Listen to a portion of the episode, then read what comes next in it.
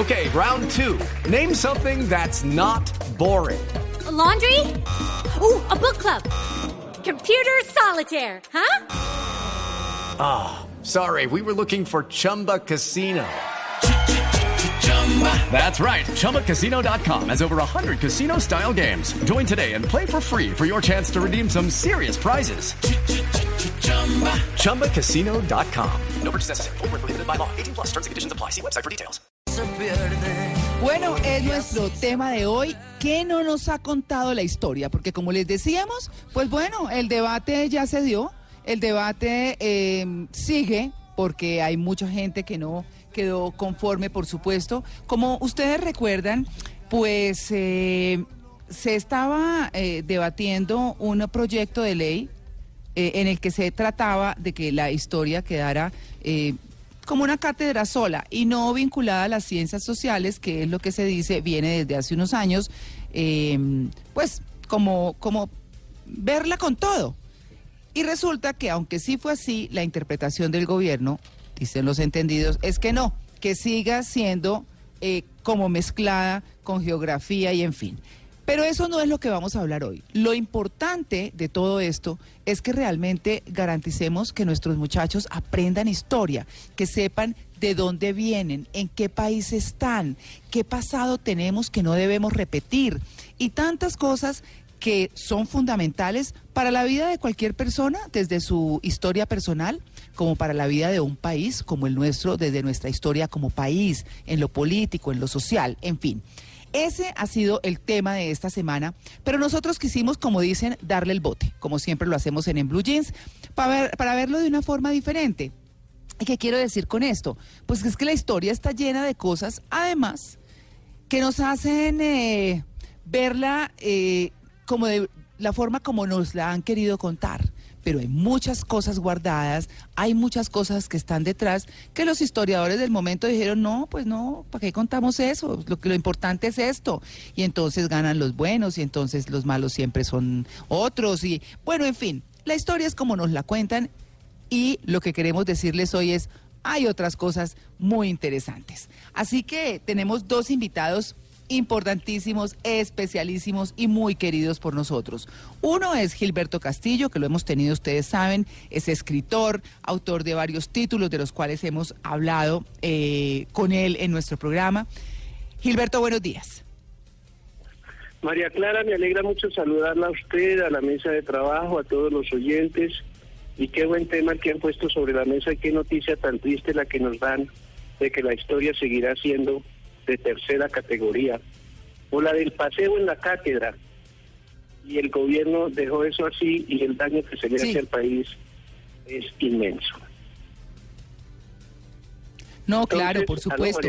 Y tenemos también a Sí. Juan Jesús Vallejo. Se- es- estamos con Juan Jesús Vallejo, que pues bueno, como ustedes saben, estuvo con nosotros eh, haciendo un espacio, pero es un gran periodista y escritor de los temas de misterio, pero también de los temas de historia, sobre los cuales compartimos muchísimo estando en Blue y por eso lo hemos traído hoy, porque conoce esas partes curiosas, distintas y demás. Así que, Juanje, bienvenido a en, en Blue Jeans, en Blue Jeans de Blue Radio. Buenos días, bien hallado, tremendamente feliz de estar aquí compartiendo micrófono otra vez en Blue Radio y, y, bueno, la historia pues puede ser divertida, como tú decías. La historia primero pienso que depende de cómo se estudie y esto es fundamental para los niños, nos hace más humildes, nos hace ver que estamos llenos de errores y que somos maravillosamente imperfectos los seres humanos. Entonces, pienso que el repasar bien la historia y entenderla, entenderla es hablar del siglo XVI, entendiendo lo que fue el siglo XVI y hablar de hace dos mil años,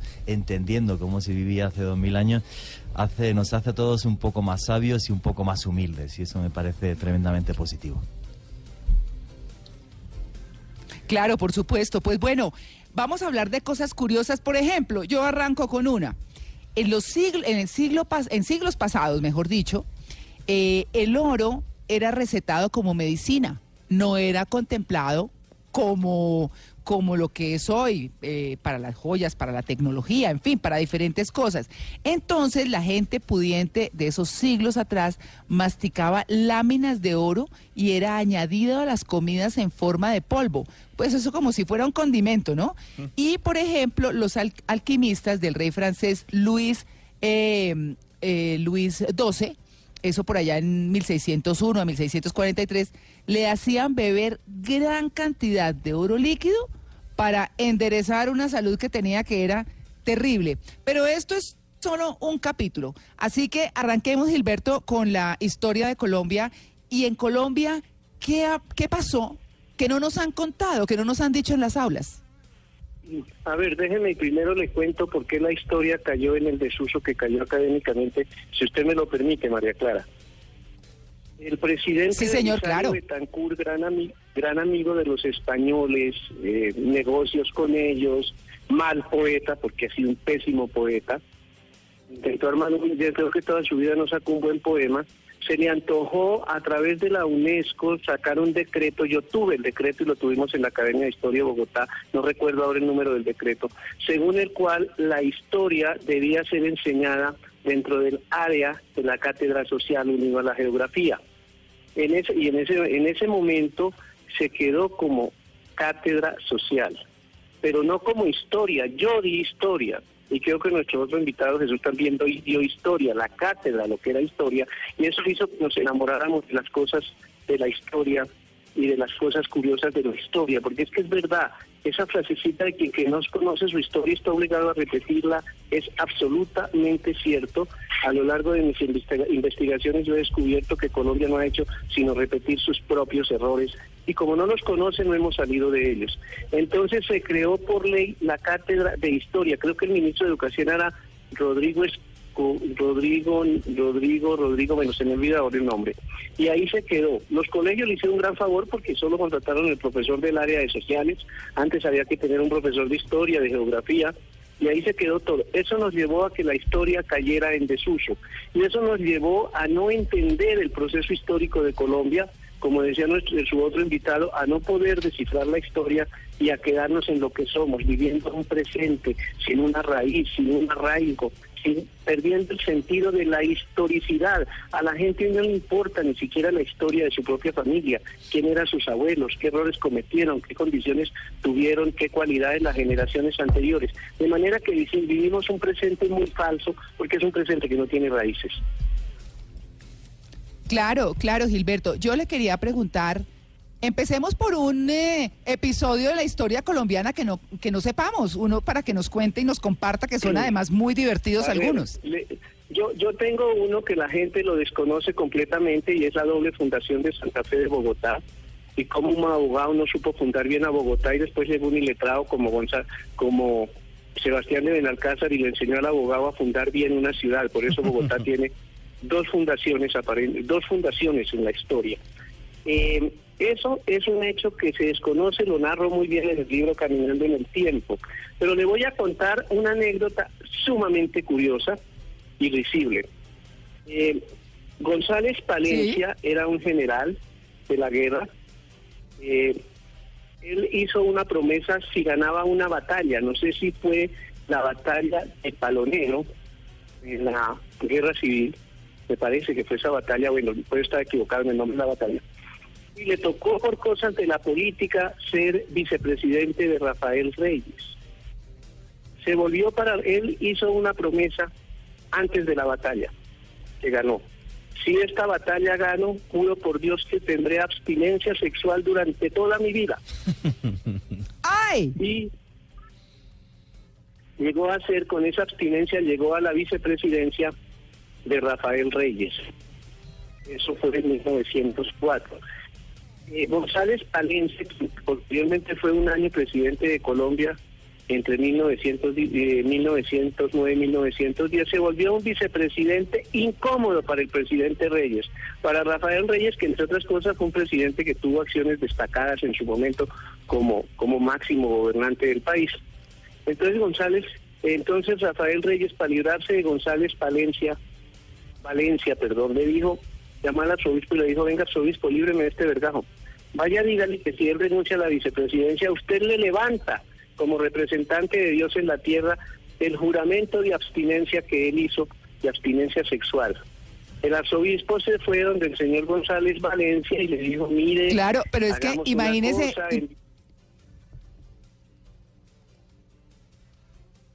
claro, imagínese usted, Gilberto, el pobre hombre, ¿cuánto tiempo pasó en eso? hasta ese momento, si hacemos cálculos y cumplió su juramento, su juramento debía llevar más o menos 6, 7 años. Entonces el arzobispo lo busca y me dice, mire, general, si usted renuncia a la vicepresidencia, yo le levanto la abstinencia sexual en no que usted ese juramento que usted le hizo a Dios si ganaba la batalla. El hombre renunció, el arzobispo le levantó la abstinencia sexual en que él se había autoinvolucrado y creo que volvió a ser feliz. Fíjese cómo una cosa de esta sirve para manejar el poder político del país porque González Valencia le estaba resultando muy incómodo al presidente Reyes como vicepresidente y él a través de eso lo manejó y logró que renunciara. Son hechos que uno desconoce pero que finalmente resulta de gran importancia. En esa época, por ejemplo, hubo una pelea que hizo renunciar a un presidente de la República que fue Marco Fidel Suárez. Laureano Gómez, el monstruo el, como, porque fue un hombre que, que, fue de gran trascendencia en la historia del país, lo hizo renunciar a la presidencia de la República. Le tenía un odio espantoso. Lo hizo renunciar por una pendejada, pero además de eso cobró venganza sobre algo que Marco Fidel Suárez le había hecho. Y, y así está llena la historia de Colombia. El poder ha sido manejado a partir de muchas nimiedades y, y eso nos ha hecho mucho daño. Más adelante, si quiere le cuento por qué Laureano Gómez odiaba tanto a Marco Fidel Suárez y por qué lo hizo renunciar. Ah, pero claro, por supuesto. Pero hay cosas de la historia que por supuesto nos interesa eh, conocer. Pero ¿qué tal si pasamos a la, a la parte internacional? Es que hay cosas muy, muy curiosas en la historia realmente. Por ejemplo, muertes absurdas, personajes de la historia que se murieron de una manera, eh, pues la verdad es que como ridícula si se quiere. Por ejemplo, Enrique I de Castilla murió de una pedrada jugando con sus amigos. Háganme el favor. Arquímedes, o Arquímedes mejor, un soldado romano le atravesó con la espada, lo atravesó con la espada al ser recriminado insistentemente por el sabio griego para que no pisara unos dibujos científicos que había hecho en la playa. O sea, le sacó el bloque al otro y tenga. Y así hay un hay una cantidad de, de personajes como Francis Bacon, por ejemplo, el filósofo y escritor inglés, que falleció de frío, se murió de frío mientras rellenaba con nieve eh, las montañas, eh, con nieve de las montañas, el interior del cuerpo de una gallina muerta para un experimento sobre la conservación de alimentos. Háganme el favor. Pero bueno, para eso hemos invitado a Juan. Vallejo, que además eh, tiene todas las historias. Juan yo quiero, porque esa conversación la tuvimos en Blue hace unos meses, y es hablar un poco de los libros apócrifos de la, de la Biblia, sin por supuesto, sin irnos más allá eh, de lo que de lo que debemos, porque los libros apócrifos tienen cosas hasta que suenan muy absurdas, pero sí nos mostraban no al Jesús levitando y majestuoso que nosotros eh, estamos acostumbrados a ver, sino a un Jesús que era como cualquiera de nosotros, que se tiraba al piso de la risa, que jugaba las cosquillas con los niños, que era un hombre como cualquier hombre. Juanje. Bueno, la verdad que, mm, fíjate, hay, hay una novela que vendió más de 200 millones de ejemplares, que es El Código da Vinci, que precisamente por, por buscar esa faceta más humana de Jesús, yo pienso que, eh, que arrasó en ventas, aparte de que pone toda una trama sobre si Jesucristo como ser humano llegó a tener hijos o no, que eso es otra historia. La verdad que, vamos a ver, cuando llegan de repente...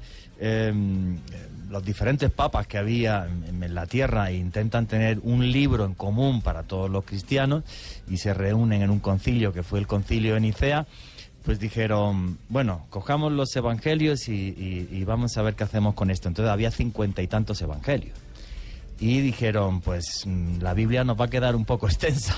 Entonces entendieron que los canónigos, entendieron que eh, realmente los más eh, fidedignos eran pues, los cuatro evangelios que son parte de la Biblia. Pero había otros más de 50 textos que nos estaban hablando eh, de la vida de Jesús. Y algunos, entre comillas, pues pueden ser muy chistosos. Por ejemplo, hay uno de ellos que es el árabe. uno de los problemas de la Biblia y de, y de los evangelios es que no se habla prácticamente de la infancia de Jesús, sino que Jesús nace, se van a Egipto y luego ya con 30 años, a partir de los 30 años es de lo que los evangelios hablan de la, de la vida de Cristo. Sin embargo, el evangelio árabe habla de esa infancia de Jesús pero habla de una forma, entre comillas, muy chistosa, porque lo que dice que es que es un niño que no controla sus poderes, entonces se enfada cuando está jugando con los otros y coge y mata a uno. Entonces llega a la Virgen María y le regaña y dice, pero ¿cómo matas al niño? Entonces lo resucita. Y es como muy, muy gracioso, porque claro, es como que tenía unos poderes que no podía controlar y por eso pues, pues de vez en cuando hasta se equivocaba y mataba a otro niño porque se enfadaba en los juegos. Juan G, y en ese concilio, porque finalmente terminan escogiendo Mateo, Marcos, Lucas y Juan. Porque se entiende que son eh, los cuatro evangelistas que han vivido con él y que han narrado eh, la historia de Cristo, efectivamente, a partir de esos 30 años, no la infancia. Entonces, luego en esos otros apócrifos eh, que hacen diferentes autores, pues sí reflejan partes de la vida de Cristo, que tienen validez histórica bueno, entre comillas, la, validez histórica, porque ahora, ahora os hablo de esto. El problema de todos los evangelios, de, todos los apócrifos, es que están escritos en torno a 100 años como mínimo después de la muerte de Cristo. Se, escriben en griego, ni siquiera están escritos en, eh, en latín, con lo cual la traducción ya del griego al latín, pues muchas frases y muchos conceptos eh, son, son complejos de entender. O sea, la famosísima, incluso el número de la bestia que aparece en el Apocalipsis, por ejemplo, bueno, pues no es el 666, es una mala traducción, es el ¿Ah, sí? sí, ¿Es, es el 616, el número que tendrá Ah. la bestia Ah. que nos marcará a todos en este fin de los tiempos, no es el Ah, bestia. 666, sino el 616. Uy, los que 616. nacieron el 16 de junio hoy están... hoy- Están haciendo cuentas, se tiene el número de la bestia. Y la otra traducción también eh, es la de la manzana, ¿no? Que El árbol del bien y del mal. Que Ah, con- sí, se- eso fue noticia esta semana. Sí, que se confundió la palabra mal con la palabra manzana.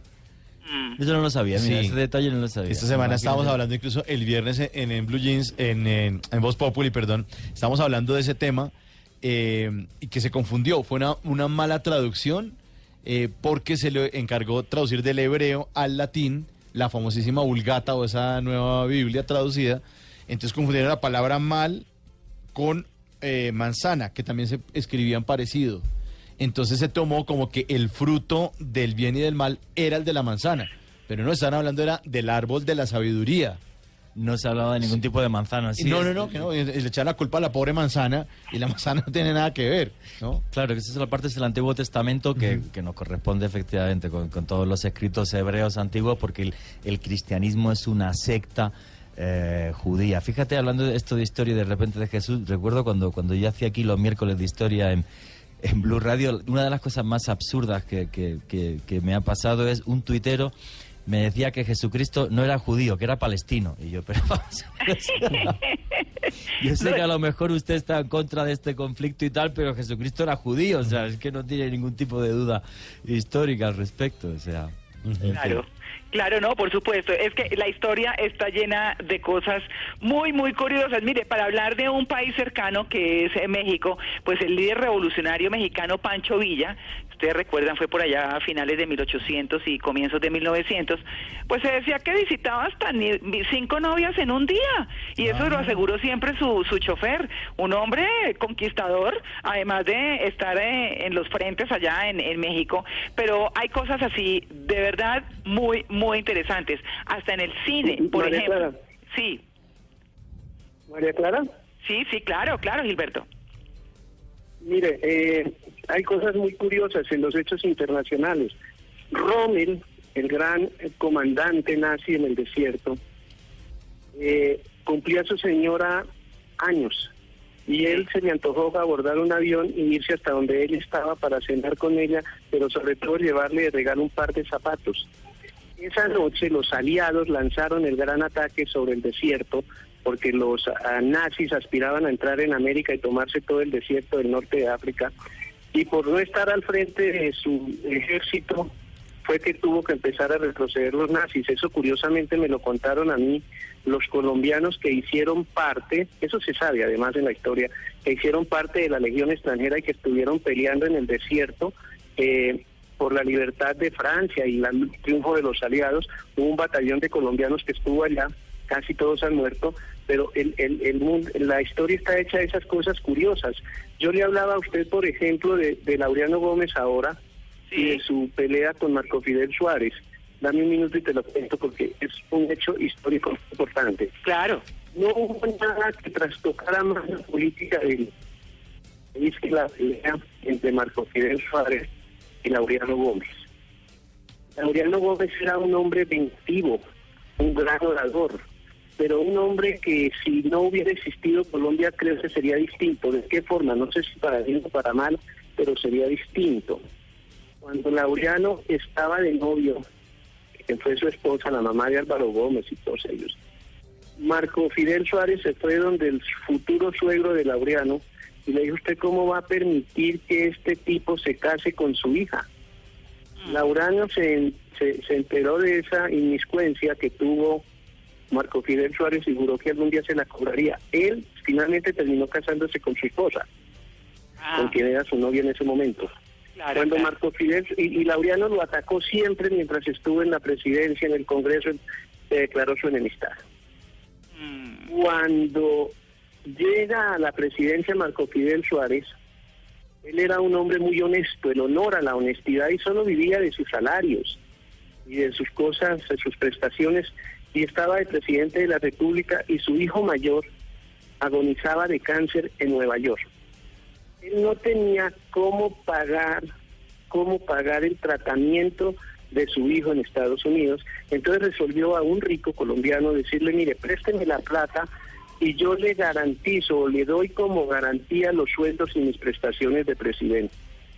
Papaya puesta, papaya partida. Inmediatamente Laureano Gómez se fue encima, le dijo que eso era deshonestidad, que eso era un acto indebido, indigno de un presidente de la República y lo hizo renunciar a la presidencia de la República. Pero el- la, la- el- la rabia que le tenía Laureano Gómez fue ese pequeño comentario que él le hiciera a su suegro. Bueno, ni tan pequeño porque se fue a la casa del suegro a propósito a decirle que no dejara casar a Laureano con su hija. Pero fíjese usted cómo una cosa de estas repercute grandemente en, en las decisiones del país que en ese momento hubieran sido importantes. Sin duda, la renuncia de un presidente trajo un inmenso trauma. Estas son las cosas que están escondidas en la historia de Colombia y estas son las cosas que se ocultan y se desconocen como muchos otros hechos políticos. Se dice que Rojas Pinilla dio un golpe de Estado. Eso no fue un golpe de Estado jamás. Jamás hubo un golpe de Estado. Jamás, es una gran mentira. Y muchas otras cosas, ¿no? Sí, sí. Pues bueno, En de este eso, país de y que eso. las desconocemos. Claro, Gilberto, de eso estamos hablando hoy en el Blue Jeans. De las cosas que la historia no nos contó.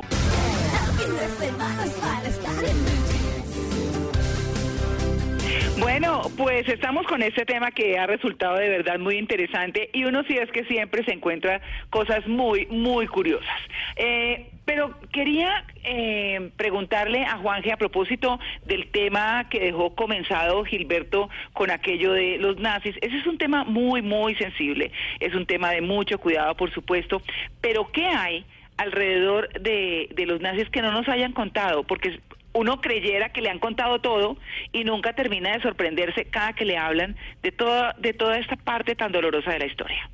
Bueno, vamos a ver, los nazis es que son tremendamente atractivos, entre comillas, porque son como los malos perfectos. O sea, realmente, vamos a ver, o sea, hasta la estética. No sé si sabéis que los trajes del ejército nazi, los que vemos en todas las películas y los que utilizaron en la Segunda Guerra Mundial, desde las SS a la Africa Corps y todos estaban diseñados por Hugo Boss.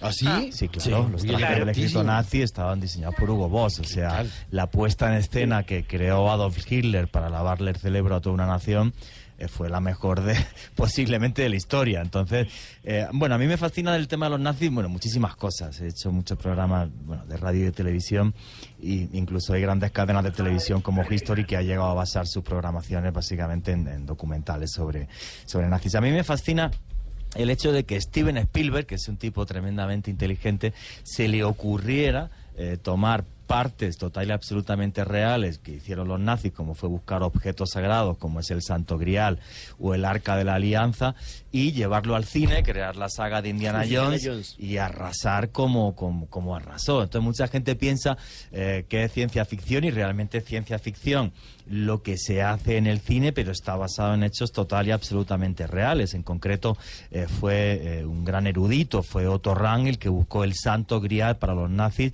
en dos expediciones que hizo en el sur de Francia, en la zona cátara, en torno al castillo de Monsegur. Yo he tenido la suerte de estar ahí repitiendo esas expediciones que hicieron eh, los nazis. También, por ejemplo, eh, buscaron el Arca de Alianza en una operación que se llamó Trompetas de Jericó y la buscaron, eh, además, primero en Italia, pensando que los templarios la habían recuperado eh, de Jerusalén y la tenían escondida en Italia y luego también ¿En Irlanda? no, en Italia, en Italia. La buscó en Venecia, la buscaron en Venecia para ser exacto, pensando que los templarios eh, la habían recuperado de las ruinas de- del templo de Salomón y la habían llevado hasta Italia.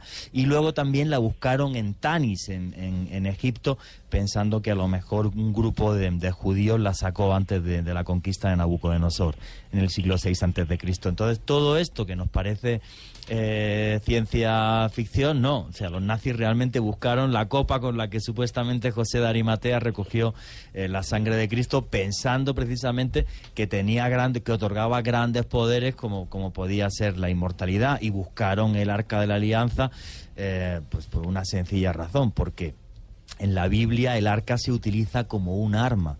Gracias al arca se derriban los muros de Jericó, que eran los muros eh, más fuertes que había en, en la antigüedad, pensando que era como una especie de arma sónica, porque lo que cuenta la Biblia exactamente es que el, el arca se pasea en torno a los muros de Jericó, tocaban fanfarrias y el sonido de las fanfarrias utilizados con una especie de, de arma secreta con el arca pudo derri- derribar los muros. O sea, entonces los nazis realmente se creían en, en este tipo de, de- de objetos sag- sagrados que tenían poderes e intentaron manipularlos. No solo eso, sino mucho más. O sea, mandaron una expedición al Tíbet en, en- en busca de, de una ceremonia que hacía el Dalai Lama, que era el, el Talanchakra del guerrero, donde se podía hacer los guerreros invencibles. O sea, todo esto es real, no es ciencia ficción. O sea, Claro. es fascinante. A mí me parece algo fascinante. Y Steven Spielberg, que es muy listo, lo supo llevar al cine.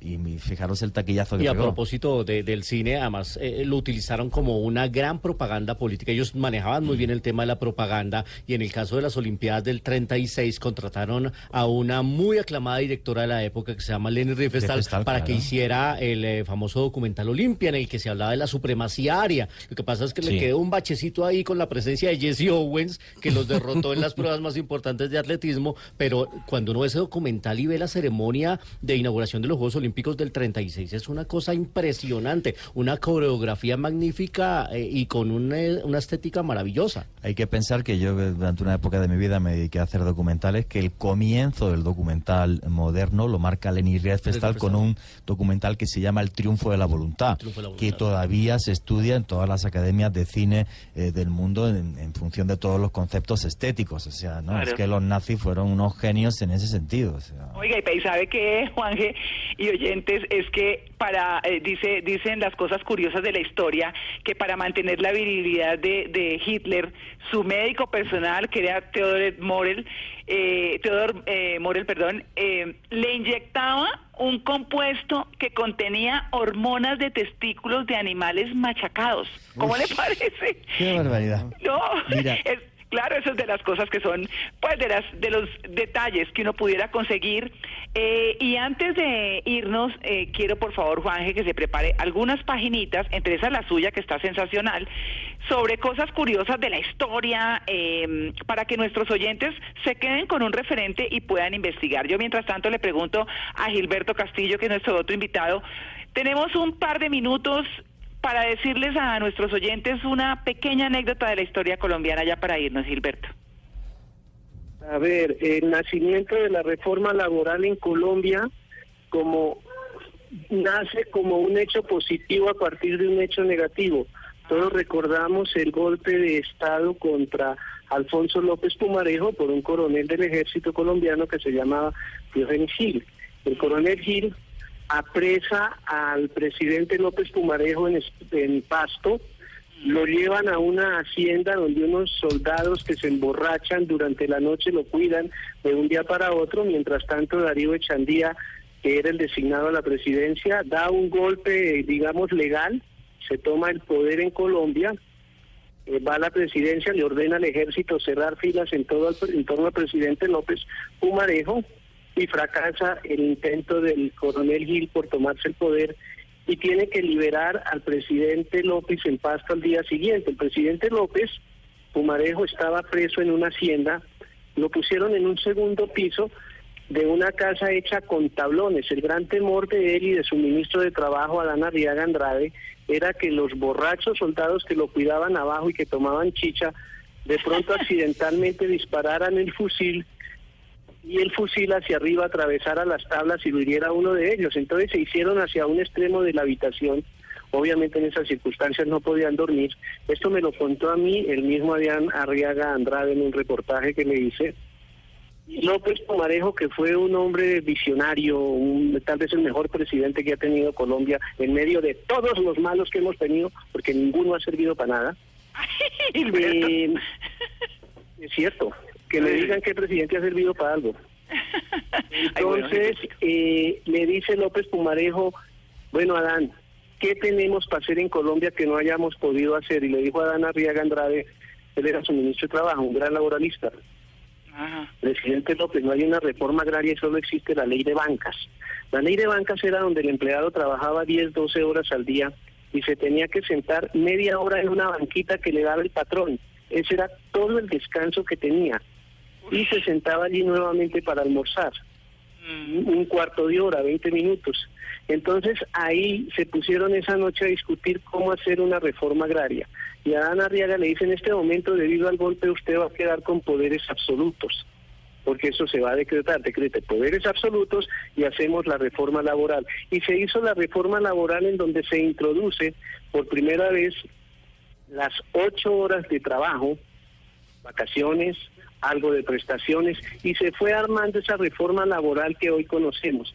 Pero nace, gracias a Dios, a la, al golpe de pasto, porque no tenía nada que hacer y en medio del temor de que los soldados borrachos le pegaran accidentalmente un tiro o hicieran un tiro que atravesara las tablas y los hiriera, porque ellos estaban abajo y ellos y, y los presidente y su ministro en el segundo piso, con otros personajes, creo que estaba su hijo Fernando.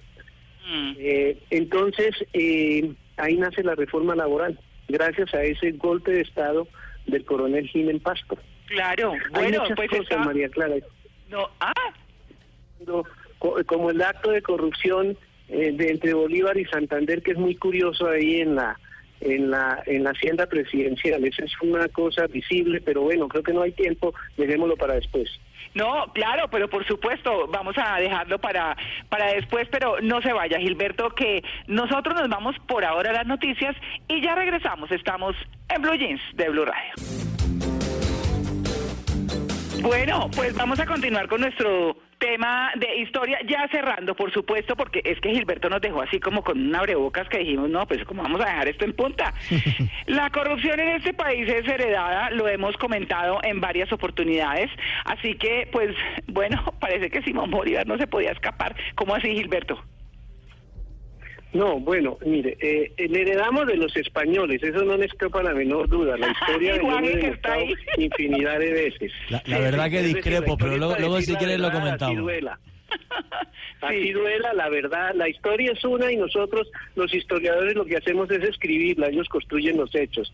Es muy curioso, cuando Simón Bolívar logra la libertad de Colombia junto con Santander, pues eh, se quedaron sin cinco, no tenía ni con qué pagar el ejército colombiano, estaba quebrado el Estado, salía de una guerra, mejor dicho, nos ganamos la guerra y ahora qué hacemos con esta vaina tan grande.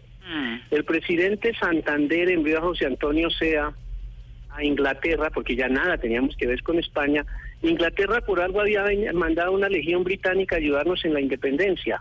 Entonces se quedaron los ingleses cruzados de brazos y dijeron, ajá, le ganaron la guerra a los españoles. Muy bien, ¿y ahora con qué piensan construir el país? Aquí estamos esperando qué necesitan. Pues obvio, necesitaban plata. Entonces Santander le dice a Sea, mira, váyase al banco inglés eh, allá a esos prestamistas y les dice que nos presten 20 mil libras esterlinas, a ver con esa platica qué hacemos. Les prestaron las 20 mil libras esterlinas eh, y esa gestión la hizo José Antonio Sea, pero con unos intereses altísimos. Desde entonces el país quedó empeñado, María Clara. Ah, vea. Mejor dicho, más empeñado. Pero sucede que los intereses eran tan altos que la deuda era casi imposible pagarla, pero se dice que los ingleses para que José Antonio Sea aceptara el préstamo le dieron su propinita por debajo de la mesa y eso se supo aquí en la en la Nueva Granada. Ah. Entonces Simón Bolívar, y San- Simón Bolívar que siempre combatió la corrupción, porque eso sí es cierto, fue un asesino de tiempo completo, pero siempre co- co- combatió la corrupción, eh, se fue y a jugar Tresillo ahí en Ato Grande con Santander. Mm. Y entonces le ganó un amiano de Tresillo. Y como Bolívar sa- sospechaba que había una corruptela ahí entre SEA y Santander, bueno, un decir, no se sabe si Santander estaba metido o no, dijo Bolívar cuando recoge la plata de la mano de Tresillo, dijo, por fin me tocó algo del empréstito gringo, del empréstito inglés. En ese momento desenfunda Santander este país, usted está diciendo que yo soy corrupto o qué, general Bolívar, y saca Bolívar su espada y dice, pues más o y se iban a ir a espadazos cuando el, el coronel Oleri, Oleri que era el edecán de Bolívar, dijo, cuidado, ¿ustedes qué están haciendo? Por Dios, ¿qué van a hacer? ¿Se van a agarrar aquí a espadazos? ¿Qué es esto? Si Oleri en ese momento no interviene oportunamente, ¿se imagina usted a Santander y Bolívar dándose un duelo de espada? No. Cuando estaban en plena construcción de la patria. Eh, Hoy Colombia no sería la patria boba que es, sería la patria tonta. Porque esto es una patria boba toda la vida. Es que leer la historia de Colombia, María Clara, es ridículo. Mm. Es ridículo. Es más, le voy a decir algo. Yo creo que la independencia de América no se debió dar del imperio español en ese momento. Eso se debió negociar de otra forma distinta a una guerra. Pero bueno, los hechos ya están y están dados y no podemos hacer nada. Pero fíjese trata usted la dónde empieza historia. la corruptela. Claro, de eso se trata la ¿Ah? historia, Gilberto, de conocerla para no repetir cosas. Así que, pues bueno, Y muchas decir la gracias. verdad. Sí, exacto. Y, y pues queremos agradecerle porque siempre es delicioso hablar con usted de historia. Así que lo tendremos en una otra, en una futura oportunidad, de pronto no muy lejana. Un abrazo grande. Un abrazo grande a usted, a los oyentes y a todos. Muchas gracias. Bueno, en la historia también hay listados larguísimos de reyes que han durado muchísimo tiempo en sus tronos. Y si uno se pone a buscar en la historia, entonces se encuentra, por ejemplo, con Luis XIV de Francia. Él estuvo más o menos entre 1643 y 1717. Eh, y pues, bueno, era llamado el Rey del Sol, ¿no? Monarca de Francia y de Navarra desde el 14 de mayo de 1643, cuando tenía cinco años.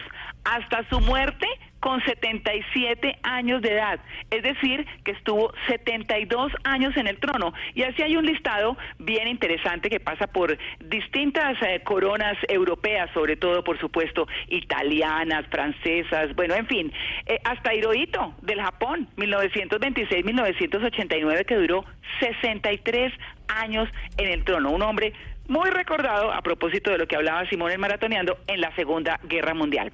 Pero Juanje, cerremos esto, que es, diría yo, una abrebocas de lo que se viene a futuro en, Blue Jeans, que me parece interesantísimo. Y es que, bueno, si en el colegio no van a dictar muy bien la historia, pues nosotros vamos a hacer nuestro mejor esfuerzo de contar cosas que por lo menos les dejen algo a ustedes.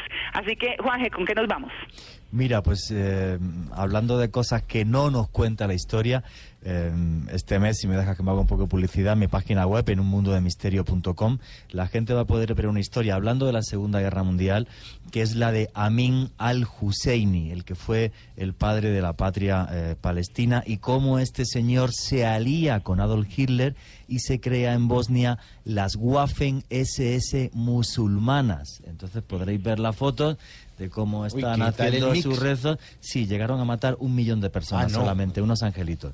Entonces, claro, pues es una parte de la historia que no se cuenta por todas las implicaciones políticas eh, que tiene, que no estoy en contra en absoluto ni de los palestinos ni de nada, al revés, soy pro palestino y pro israelí, tienen que vivir en paz porque no hay otra forma de que Oriente Medio eh, esté, Sí. esté en equilibrio. Pero Claro. la realidad es que el que digamos, el que esté libre de pecado, que tire la primera piedra. Entonces, eso es algo que nunca se ha contado la historia de al Hussein, ni muy poco, y la contaremos en, en la web que dirijo. Bueno, ¿cómo es la web? Repitámosla, Juanje, Es por favor. unmundomemisterio.com. Ahí tenéis todos los días curiosidades, temas de la historia, misterios, enigmas y un montón de cosas. Ay, es muy buena, es muy buena, la verdad, se las Muchas recomiendo.